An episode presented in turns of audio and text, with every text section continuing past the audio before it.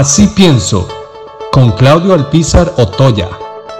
Uno puede tener sus posiciones en cualquier tema, pero lo importante es que esas posiciones siempre estén o tengan sustento. A mí me llama mucho la atención la irresponsabilidad con que muchos hablan de que Costa Rica lo quieren transformar en un país socialista. Y eso pulula en redes sociales, en programas de radio, y siento que lo que más me apena es que en la democracia más sólida de América Latina haya tal nivel de ignorancia de qué son las ideologías y cómo se aplican.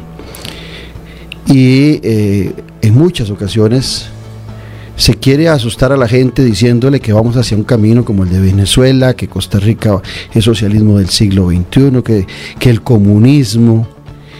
Y a esas alturas del siglo XXI, pues uno eh, entra en una gran preocupación sobre esos planteamientos que hace la gente. En primera instancia, lo que hay que aclarar es que en el péndulo ideológico, en el péndulo ideológico hay dos posiciones extremas, o hay dos posiciones, una es la izquierda y otra es la derecha.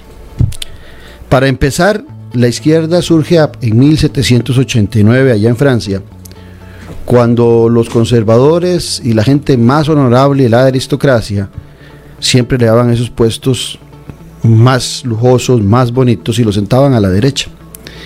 Y a la gente más sencilla, más corriente, la sentaban en la izquierda. Y en esa lucha que se empieza a generar de la aristocracia con el pueblo, se empezó a hablar de derecha y de izquierda. En ese momento no era un asunto ideológico, era un asunto de ubicación, nada más en un espacio físico, en donde estaban los ricos, los aristócratas al lado derecho y los pobres y humildes al lado izquierdo. Posteriormente esos dos conceptos fueron utilizados ideológicamente. Entonces en el péndulo ideológico se empezó a considerar que todos los que estaban al lado izquierdo, en su máxima expresión, en el punto más a la izquierda del péndulo, defendían al Estado y a la sociedad como un conjunto. Y en el otro lado del péndulo, el que está más a la derecha, estaban los que defendían al individuo, a la individualidad y al mercado. Y entonces ahí empiezan a aparecer ideologías sobre la base de esos dos conceptos que empiezan a ubicarse ya sea en el centro, ya sea el centro a la izquierda, el centro a la derecha. Por ejemplo, cuando uno habla de socialdemocracia, que el primer partido que lo desarrolla en Costa Rica es Liberación Nacional, el primer partido democrático de Costa Rica. Algunos me dicen, no fue el, el Partido Comunista, ese no era democrático. El primer partido democrático de Costa Rica se funda en 1951 en octubre y es el Partido de Liberación Nacional y es de tendencia socialdemócrata, está al centro y un poquito a la izquierda. Posteriormente, ya en los años 80, se conforma como partido la Unidad Social Cristiana y ese partido está al centro y un poquito a la derecha. Pero en el péndulo hacia la izquierda usted encontrará socialismo, comunismo y otro tipo de ideologías que van hacia el lado izquierdo. Digamos que la que está más cercana al centro de la socialdemocracia.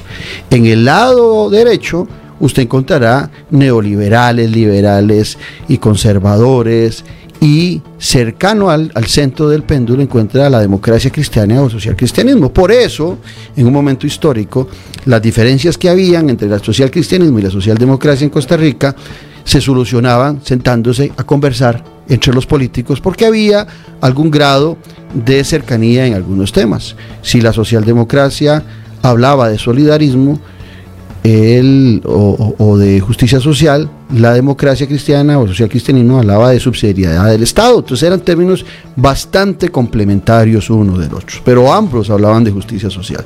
Pero cuando yo veo que la gente en una ignorancia total habla de que este gobierno va hacia el socialismo, digo, ¿qué lectura tienen, por Dios santo, de este gobierno?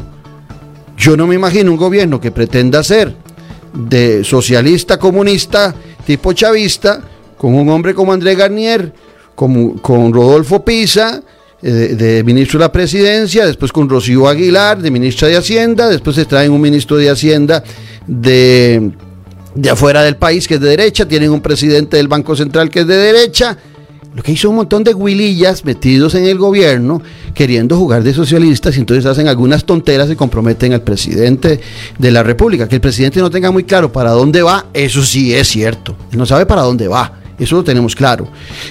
Desde esa perspectiva, para los ignorantes que hablan y repiten eso, nada más socialista entonces que Rafael Ángel Calderón Guardia.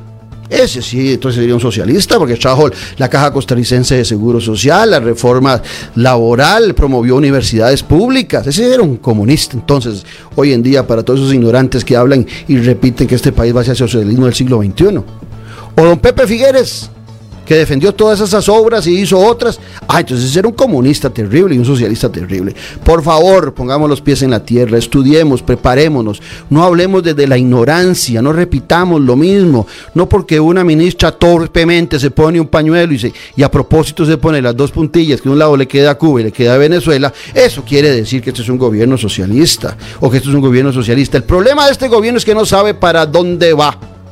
Y en una democracia como la costarricense, que cambia cada cuatro años, que no hay ejército, dichosamente, y el que llega cuatro años, tiene que jalar a los cuatro años, le guste o no le guste, tenemos la posibilidad de tener cualquier ideología durante cuatro años. Pero el responsable de que esa ideología llegue es usted. Usted es el que va a votar. Usted es el que lo escoge.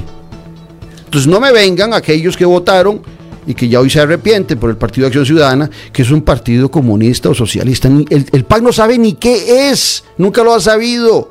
Su ideología fue luchar contra eh, la ética y la moral, eh, y de ahí se montaron contra la corrupción, y cuando llegaron a gobernar fueron peores o han sido peores que esos que atacaron por corrupción.